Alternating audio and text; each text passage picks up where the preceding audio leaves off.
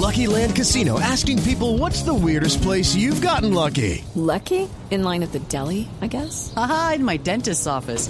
More than once, actually. Do I have to say? Yes, you do. In the car before my kids' PTA meeting. Really? Yes. Excuse me, what's the weirdest place you've gotten lucky? I never win and tell. Well, there you have it. You can get lucky anywhere playing at LuckyLandSlots.com. Play for free right now. Are you feeling lucky? No purchase necessary. Void where prohibited by law. 18 plus. Terms and conditions apply. See website for details. Pues, independe- bueno, expliquemos varias cosas. Primero, la elemental y la, la, la básica. ¿Cómo accede uno a la vivienda gratis? A estas 100 mil viviendas. ¿O ya eso está chuleado? Eso, eso ya está chuleado y para ser claro, hace, a- el poder hacer esos programas era muy difícil, muy difícil. Ni con palanca se podía, para decirlo de una forma clara. Una persona muy cercana nos pidió, cuando estaba el exministro Vargas Lleras, poder dar una vivienda en Cali, una persona que era despasada, que era pobre, y no pudimos. Nos tocó pedirle al constructor que le donara la vivienda. ¿Por qué? Porque eso era para población desplazada, personas que estén dentro de la red Unidos, que es todo un programa integral de lucha contra la pobreza, o personas que lo hayan perdido todo por eh, causa de la ola invernal. Entonces son listas que eran inmodificables, los desplazados no se modifican, la red Unidos, esas listas no se modifican. Es más, eso es una de las críticas al programa, que esas son listas que ¿Cuánta no se han gente se, modificado. se presentó? ¿Cuántas, ¿Cuántas personas aplicaron? Más de 300 mil personas. Y eso explica entonces lo del sorteo. Eso explica el sorteo, que es- personas en la misma condición eh, iban al sorteo. pero ¿Cómo se sortea?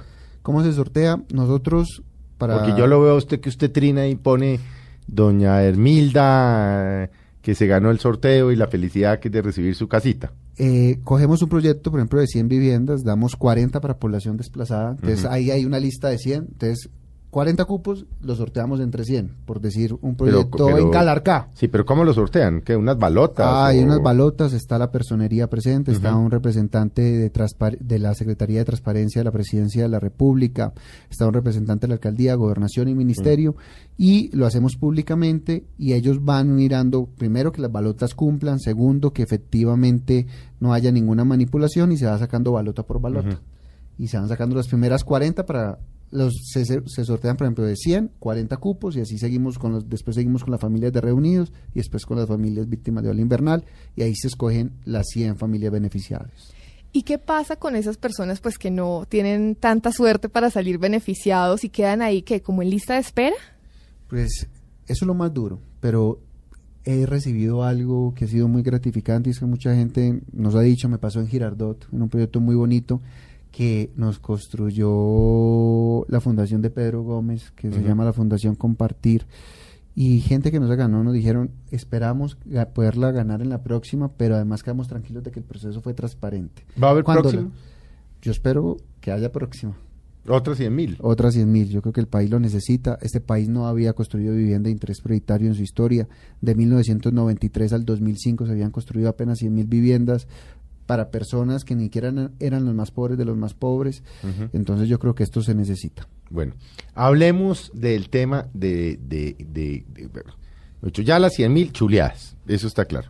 ¿De qué otra manera y quiénes pueden acceder a, a- a vivienda? Bueno, este sí es para el Virita, esto va para muchas personas que nos están escuchando en todas esas partes que usted señaló al inicio, Cali, Cartagena, Barranquilla, Medellín, zona todo cafetera, ¿no? Medellín, Pues- zona cafetera. Además, la buena noticia es que en todas se nos presentaron proyectos. Va a ser muy sencillo. Nosotros lo que hemos querido es que esto se asemeje a cuando Felipe o Elvirita van a comprar sin ayuda del Estado. Usted va a buscar cuál es el proyecto que le gusta, si es eso sí nuevo, cuál está mejor ubicado, cuál da más metros cuadrados, qué constructor le da seguridad y ahí hace su negocio. O sea, sí, la tarea que uno tiene que hacer cuando va a comprar un bien un inmueble. Exacto. Entonces usted, nosotros a partir de la próxima semana ya vamos a publicar en todo el país quiénes fueron los constructores que ganaron, pero le doy la chiva. En Bogotá, para dar un ejemplo, se presentaron más de 7.000 viviendas donde está constructora Bolívar, constructora Marval, y todos ellos eh, fueron seleccionados. Son proyectos muy buenos presentados en, en Bosa. ¿Qué es lo que tiene que hacer el Virita? El Virita va a ese proyecto. El Virita, una casa de 42 millones de pesos, se le va a salir en 27. ¿Por qué? Porque el gobierno nacional va a dar un subsidio. O sea, en Bogotá está en Bosa. Sí.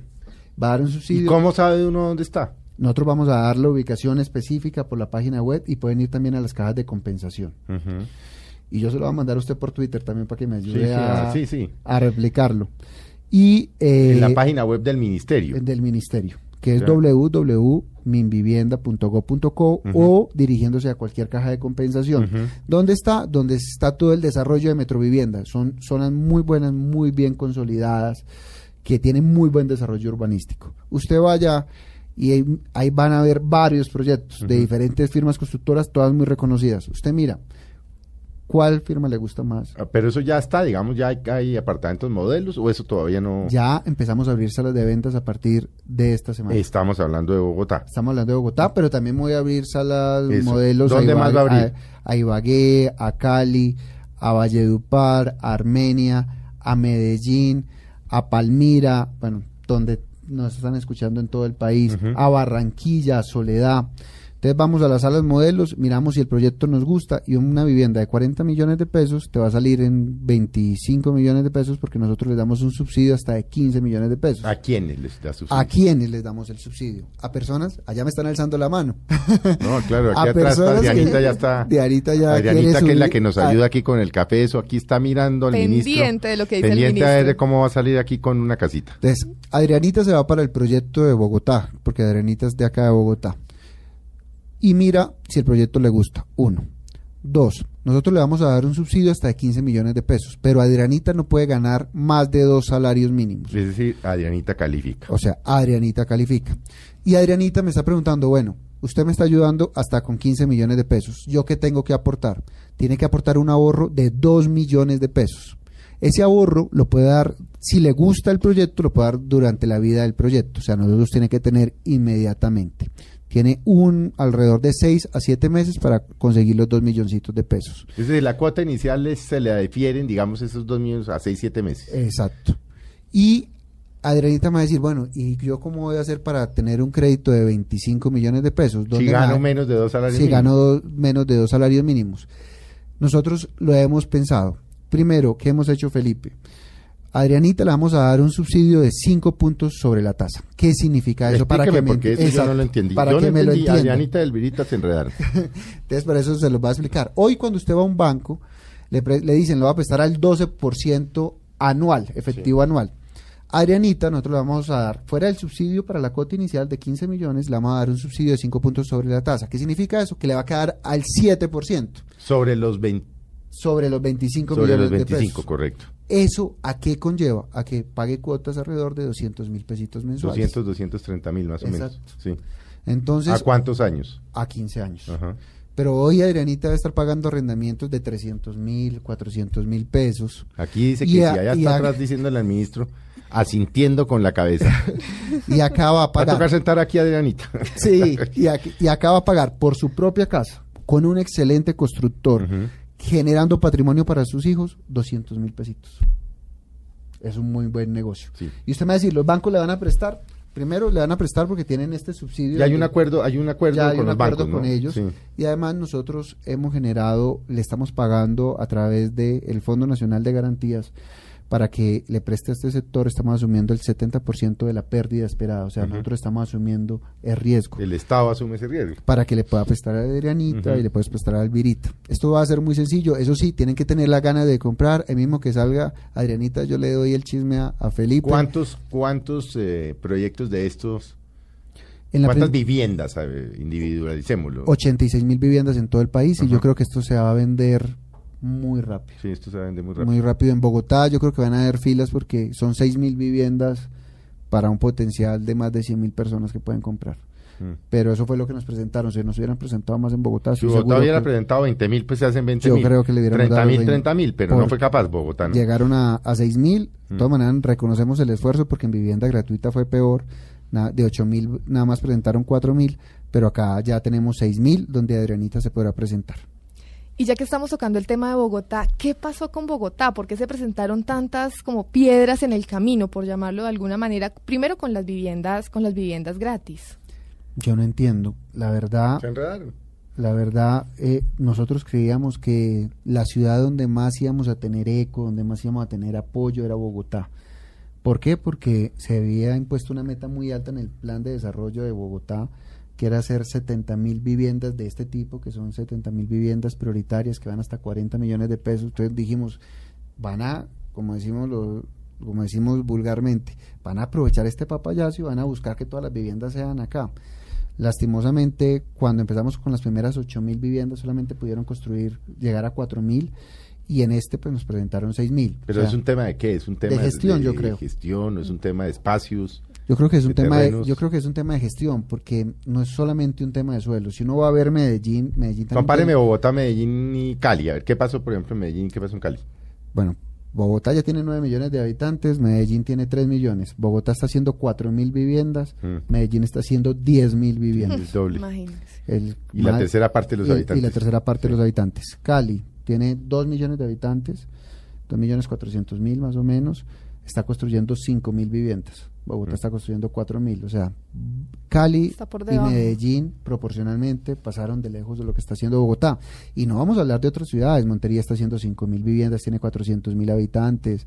Eh, Valledupar está construyendo 3 mil viviendas y creo que también tiene 400 mil habitantes. Soacha, que está al lado, está construyendo 3 mil viviendas y tiene 500 mil habitantes. Mm. Bueno, pero volvamos al tema de, de esto. Hay que estar pendiente de la página del ministerio y las cajas de compensación a ver cuáles son estos nuevos proyectos. ¿Qué tan dispendioso va a ser?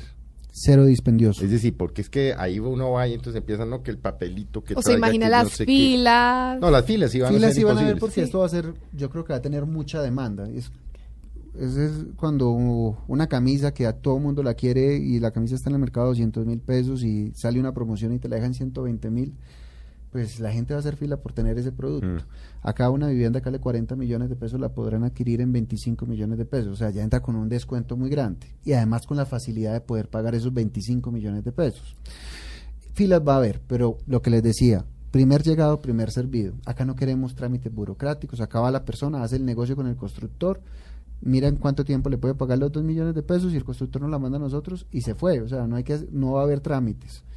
Eh, va, a haber- va a ser muy sencillo, por eso lo quisimos asemejar a un proceso privado. La persona va, demuestra que gana menos de dos salarios mínimos, demuestra que no tiene vivienda, eso es muy sencillo de demostrar, el certificado de ingresos y nosotros podemos comprobar que efectivamente no tiene vivienda por eh, las bases de registro de la superintendencia eh, Sí, con el número de la del cédula, notariado, con el número de la cédula y ya se fue. Es muy sencillo. Mm. Ahora, ministro, ¿cuál es ese proyecto que tampoco he entendido yo y que la gente nos pregunta mucho? Ese tema de lo de los hasta 200 millones. Ah, Porque ese, ese sí que yo tampoco lo he entendido. Tampoco. ¿Cómo, cómo no? Pues es que yo no he entendido Pues nada creo que este proyecto Por es eso lo invité, porque inclusive había, había, habíamos acordado con María Juliana, eh, que manejamos el programa, que este año de aquí a elecciones no pensábamos invitar políticos. Sí. no soy Ni político. funcionarios, no, no, no, no, ni funcionarios, sino tratar de hacer una cosa amable aquí después de las elecciones de- del Congreso, porque yo creo que la gente el tema político le aburre, le aburre, aburre todo el día. Pero obviamente son tantas las inquietudes que dijimos, bueno, invitemos al ministro. No, ¿Cómo este es, es un ese tema, amable sin duda. No, ese es un tema que si uno está oyendo y sabe que mm, gana menos de otro, pues es amable. O sea, es un tema amable. ¿Cómo es el otro tema del, del, del, eh, del de los 200 mil? ¿Qué es ese, qué es ese, qué es ese, ese proyecto? ¿Qué es eso, mejor dicho? Que yo le doy a usted a hablar de hasta 200 millones, pero no entiendo cómo es el tema. Bueno, eh, frente al tema político también aprovecho esta introducción que hiciste, Felipe, para decirles, en este tema del de uno y dos salarios mínimos, el gobierno no va a intervenir en los beneficiarios. Lo que te decía María No, eso es el sector privado. es el sector privado el que escoge. Sí, o sea, ahí no se va a hacer política. Entonces ahí es imposible hacer política. ¿Por qué es el sector privado que escoge? Acaba de decir lo duro del programa. Porque la persona efectivamente tiene, la, tiene que tener la capacidad de tener los dos milloncitos de pesos y tiene que tener la capacidad de tener un crédito. O sea, no puede estar reportado en data crédito ni nada de eso. Mm. Entonces, los bancos y el constructor son los que escogen quiénes van a ser los beneficiarios de este programa.